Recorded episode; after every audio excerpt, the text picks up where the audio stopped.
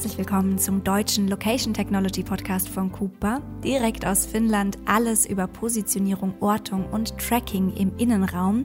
Mehr Informationen finden Sie auf unserer Website www.cooper.com/de und jetzt viel Spaß beim Zuhören. Und herzlich willkommen. Heute in unserer Folge geht es um das, was wir bei Cooper am besten können, und zwar um unsere Technologie. Und ich habe heute wieder Philipp und Thorsten hier mit im Podcast mit dabei. Philipp ist zuständig als Field Engineer für die Dachregion und äh, Thorsten ist der Sales Manager für Europa. Und ich bin Chiara, ich bin die Marketing-Zuständige für das deutsche Marketing von Cooper und meine Aufgabe ist es heute als Fragestellerin, die beiden auf den Kern zu fühlen, um was es denn bei unserer Technologie so geht. Und meine erste Frage ist auch, Thorsten, kannst du mir ganz kurz erklären, was wir überhaupt verkaufen? Ja, vielleicht für den Laien gesprochen, letztendlich ist es eine Technologie, ähnlich wie im Outdoor-Bereich GPS, bietet Cooper das für den Indoor-Bereich an. Auch teilweise natürlich für die Schnittstellen Indoor-Outdoor-Bereich. Dazu gehören natürlich eine, eine Hardware-Komponente, das werden wir später, glaube ich, nochmal erklären, aber auch eine sehr, sehr starke ähm, Software-Komponente, eine Intelligenz, die wir aufgebaut haben über die Jahre. Und das bieten wir letztendlich über unsere Partner den verschiedenen Endkunden an, damit verschiedenste Use Cases bedient werden können, die eben ähm, ortsbezogene Daten benötigen. Das heißt, wir sind so ein richtig technisches Unternehmen mit Algorithmen und allem drum und dran. Genau, wir sind ein sehr, sehr technisch lastiges Unternehmen, aber immer mehr kundenzentriert, würde ich sagen. Okay, super. Und das Beste ist, unsere Kunden müssen nicht verstehen, wie unsere Technologie funktioniert. Trotzdem reden wir heute darüber, ähm, sondern unsere Partner wenden diese Technologie mit ihren Lösungen dann eben an. Und wir verkaufen unsere Technologie an unsere Partner. Ja, ganz genau. Also natürlich ist das ähm, immer relevant für den Endkunden zu wissen, was er natürlich da am Ende auch nutzt. Aber letztendlich wollen wir hier Probleme lösen und nicht irgendwelche Probleme erfinden oder neu erschaffen. Und tatsächlich ist es wirklich so, wie du gesagt hast, unsere vertrauten Partner äh, in den verschiedenen Märkten helfen uns tatsächlich dabei, diese Technologie so anzuwenden, dass sie am meisten Sinn macht für die Endkunden. Okay, klingt gut. Danke. Und Philipp, du bist ja jetzt für uns sozusagen auf dem Feld im Einsatz. Ähm, und wenn Cooper eine Technologie ist, kannst du das eventuell noch mal mehr in den Kontext packen. Was sind die Alternativen zu Cooper? Cooper ist ja in dem Bereich IoT angesiedelt. IoT, Internet of Things, bedeutet ja, dass wir versuchen, den Geräten ein gewisses Leben einzuhauchen und es miteinander zu vernetzen. Wir wollen also mit unseren Sensoren die Informationen in Echtzeit sammeln. Wir wollen von den Geräten wissen, wo sind sie und was machen sie, welche Informationen können sie uns geben, damit wir möglichst effizient und auch mit einem System permanent Daten generieren, die wir verwenden können für Produktionsprozesse, für Logistikabläufe, für äh, Security, äh, für Sicherheitsbereiche, um gewisse Areale abzustecken. Mit diesen Daten, die wir erzeugen, bereichern wir halt unser heutiges äh, Datenmanagement. Und unsere Technologie, die wir verwenden jetzt bei Cooper, ist ja basiert auf Bluetooth. Und bei Bluetooth ist es halt so, dass dieser ähm, weltweit gültig, gültige Standard ja in vielen Geräten angewendet wird. Das ist ja die mit meist verbreitetste Technologie, was halt ein Grund auch dafür war, warum es ja Cooper geworden ist, warum sich Cooper für Bluetooth entschieden hat, weil es ein Nokia Spin-off ist und Nokia ja Bluetooth originär in die Welt gesetzt. Deswegen sind wir bei Bluetooth. Und weil Bluetooth nun mal für alle Geräte, für viele Geräte weltweit, mit großen Firmen äh, verbunden ist und entwickelt wird, ist das ein sehr gutes System, um dieses äh, weltweit zum Einsatz zu bringen und immer permanent weiterzuentwickeln.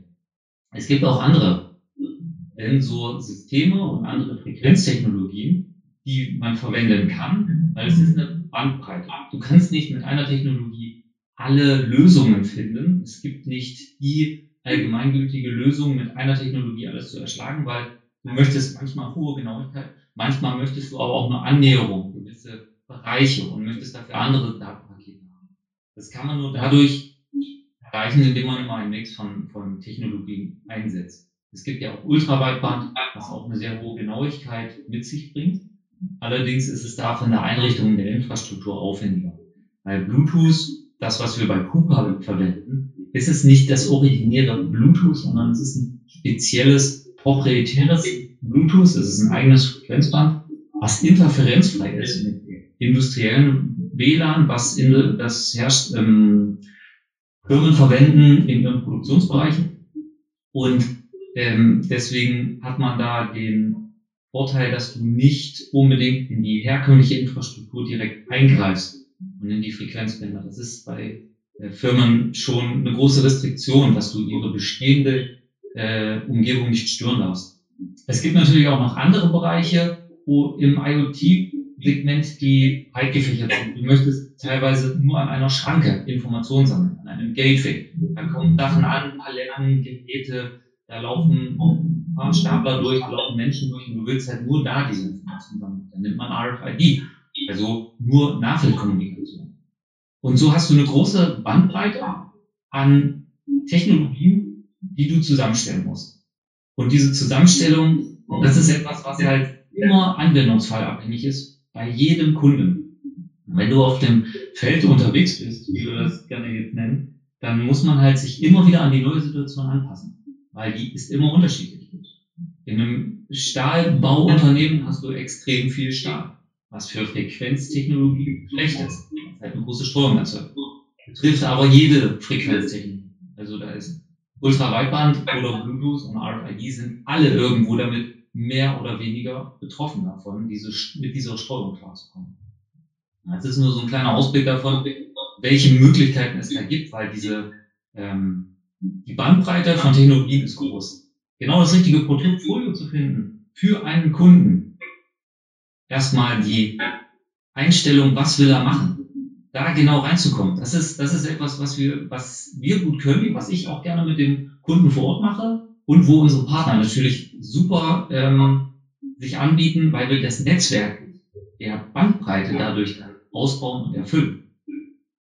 Okay, das heißt, es gibt ganz viele verschiedene Technologien, die alle ungefähr das Gleiche machen, aber doch nicht ganz, sondern die auf unterschiedlichen, wenn ich das jetzt als Laie richtig verstanden habe, auf unterschiedlichen Frequenzen funktionieren. Und je nachdem, wie diese Frequenzen sind, ist eben die Genauigkeit einer Position, die ich orten kann, höher oder niedriger. Gut. Ungefähr, ja, genau. Also eine große Bandbreite an Technologien heißt halt, wir wollen ja so viel wie möglich äh, Anwendungsfälle damit abdecken. Und mit Bluetooth, was auf einem 2,4 Gigahertz ähm, Band läuft, wie WLAN auch, kann man erstmal einen gewissen Standardbereich haben. Das ist ja ein, äh, ein freies Band, das 2,4 Gigahertz Band, was überall angewendet werden kann, ohne dass du jetzt zusätzliche Kosten verursachst und es industrieller Standard überall ist. Das ist erstmal der Einfachheit halber gesagt. Okay. Und wenn ich jetzt rausgefunden habe, dass Cooper oder vielleicht eher, wie finde ich denn raus, dass Cooper die richtige Technologie für mich ist? Vielleicht ist Thorsten da der richtige Ansprechpartner. Du hast schon viele Partner und auch Use Cases betreut. Welche Probleme kann ich denn mit Cooper direkt lösen, die ich vielleicht mit anderen Technologien nicht unbedingt lösen kann? Also Philipp hat ja schon richtig gesagt, ähm, es gibt viele verschiedene Technologien, vor allem für den Indoor-Bereich. Draußen ist es ein bisschen einfacher, ne? da kennen wir erstmal allgemein GPS und drinnen wird es dann ein bisschen komplizierter.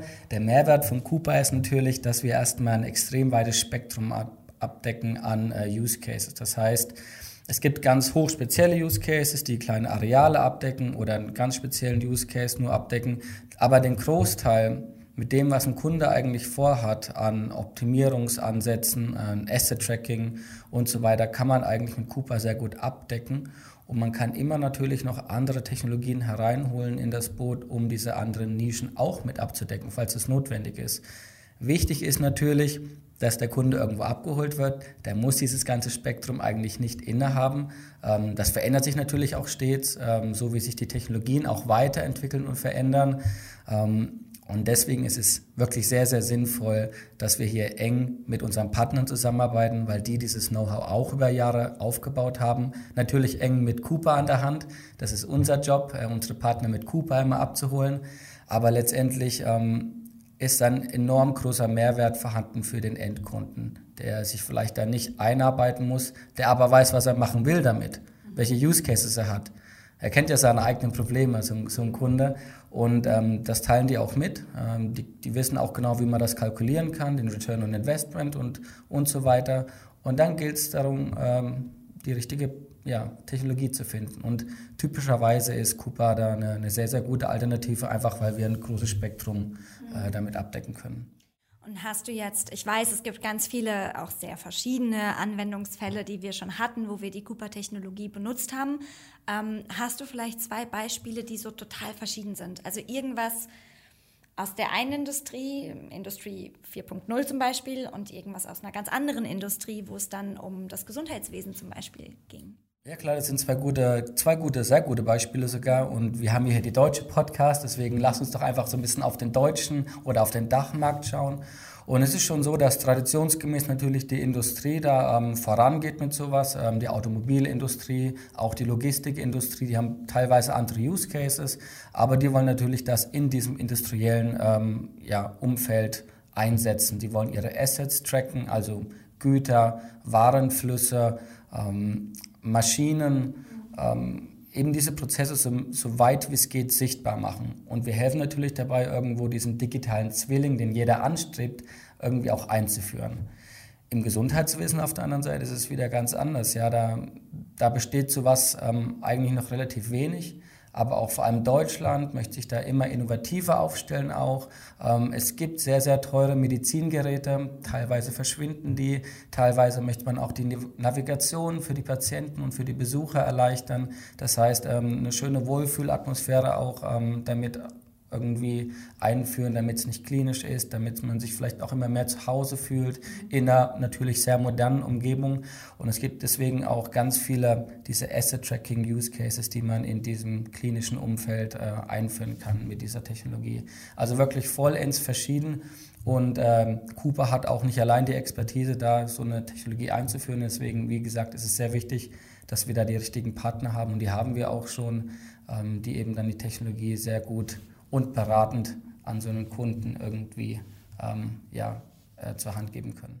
Okay, das heißt, im Grunde ist unsere Technologie für jeden interessant, der wissen will, ob in seinem Unternehmen, egal ob Krankenhaus oder Fabrik, irgendetwas, Personen oder auch ähm, Geräte, gerade an irgendeiner Stelle sind. Das heißt, wir, unsere Technologie hilft dabei, darüber sich klar zu werden, wo sind meine Sachen eigentlich gerade und von wo bis wo werden sie bewegt, vielleicht wie war das in der Vergangenheit. Ähm, und wir kümmern uns dann um diese ganzen technischen Übermittlungen, die unseren Endkunden überhaupt nicht und unseren Partner nur ein bisschen interessieren muss, weil wir uns darum kümmern, um die ganzen Algorithmen und alles. Genau, das ist unsere Aufgabe. Okay, ich glaube, langsam komme ich der ganzen Sache auf den Grund oder verstehe das Ganze so ein bisschen ähm, besser. Aber es klingt ja trotzdem immer noch so, als ob es nicht das Einfachste von der Welt ist. Ähm, und Philipp, du warst ja, bevor du zu Cooper gekommen bist, Kunde bzw. Partner. Ähm, welche Herausforderungen gibt es denn, wenn man unsere Technologie implementiert? Und was kann man dagegen tun? Die Herausforderungen sind für ein normales industrielles Umfeld, ähnlich wie auch bei anderen Technologien, dass eine Integration nun mal äh, Fachkenntnis erfordert, dass du hier äh, nicht eine Box stellst, die zu Hause hinstellt und dann spricht die mit dir und sagt, hallo, richte mich ein, sondern diese Technologie, Cooper, basiert darauf, dass die Leute auch wissen, was sie tun.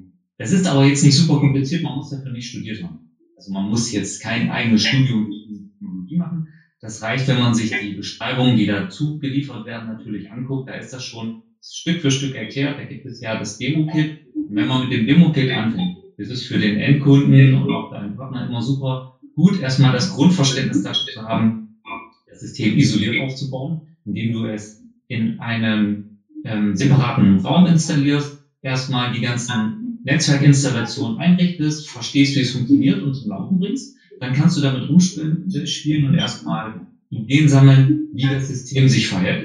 Wenn du das verstanden hast, dann applizierst du dieses auf dein Netzwerk. Dein Netzwerk hat immer gewisse Herausforderungen. Industrielle Netzwerke sind immer abgesichert. Die haben Gateways, die haben äh, Bridges, die haben Firewalls und da sitzt immer eine ganze Mannschaft dahinter, die das verwaltet. Diese Hürden zu nehmen, das muss man immer intern in abklären weil die, bei den großen Unternehmen das nun mal so ist, dass du für alles eine Genehmigung brauchst, du brauchst eine Zertifizierung, diese ähm, Netzwerkgeräte, das heißt, die müssen auch lizenziert werden, dass sie in das Unternehmen passen und dort keine Schadsoftware draufkommen kann, dass dort keiner ähm, über einen äh, über eine Möglichkeit eine Möglichkeit findet, sich dort einzuhacken in die in das lokale Netzwerksystem, weil es ja im loka lokalen Netzwerk ist. Und da muss man dafür verschiedene, da gibt es verschiedene Konzepte, die muss man dann sich einmal abwägen, wie sicher muss das System sein in meiner Umgebung, dass dort kein Eindringling äh, in mein Netzwerk kommen kann. Und wenn diese ganzen Parameter geprüft sind mit einer Checkliste, kannst du dieses System umsetzen aufbauen und in dein industrielles Netzwerk einbauen. Das ist immer dieser individuelle Ansatz, den ich dann bei dem Kunden vor Ort erlebe. Jeder hat andere Netzwerkhardware und die müssen wir dann dafür anpassen bzw. einstellen. Also das ist ja leider dann so die Vielzahl der Geräte, die es auf dem Markt gibt. Da muss man dann immer irgendwo ein bisschen tricksen oder vielleicht auch mal, wenn es ganz schlimm kommt, ein Gerät austauschen. Aber das ist der seltenste Fall. Meistens sind es Software-Einstellungen an den verschiedenen Gateways und Firewalls und Bridges. Und wenn man das geregelt hat, dann ist das System relativ schnell eingebunden, weil diese Regeln dazu, wie es eingebunden werden soll, gibt Kuba einem alles mit.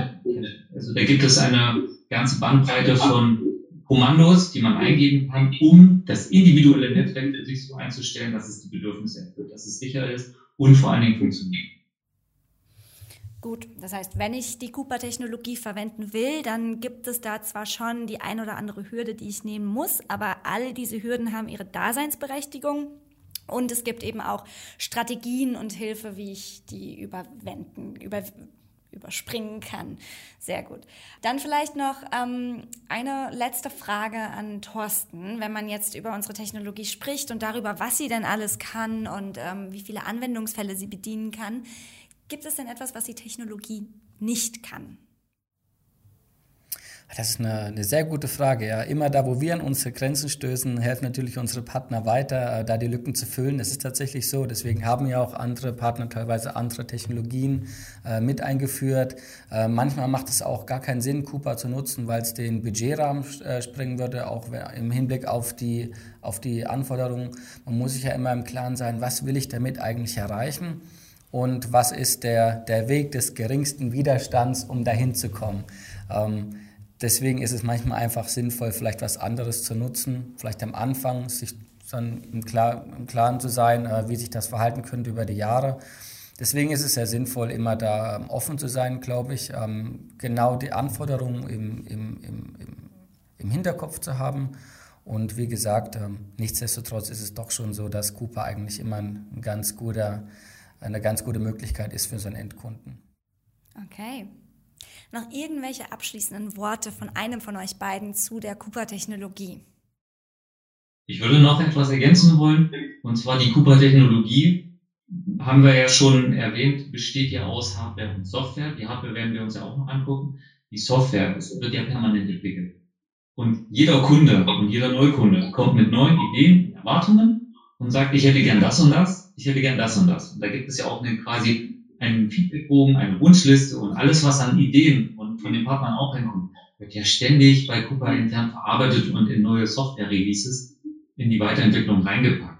Also das System entwickelt sich ständig 24 Stunden und mit jedem Software-Release wächst die Bandbreite der Anwendung, weil es inzwischen schon so ist, dass du nicht nur mit der, mit dem aktuellsten Software-Release nur eine Position detektieren kannst, dass du weißt, okay, da ist mein Asset. Du kannst jetzt auch Näherungsumgebung überprüfen. Also du musst nicht mehr nur eine Position haben. Es reicht auch, wenn ich dir einfach mal Anwesenheit signalisiere, wo quasi ein großes Lager ist und ich einfach nur wissen will, sind die Paletten da oder nicht. Also das wird Stück für Stück immer wieder weiterentwickelt und hängt halt von dem Feedback und den Wünschen der Kunden ab. Okay, das heißt, es gibt viel Zukunftspotenzial auf jeden Fall für Ortungstechnologie generell, aber vor allem auch bei Cooper. Sehr gut.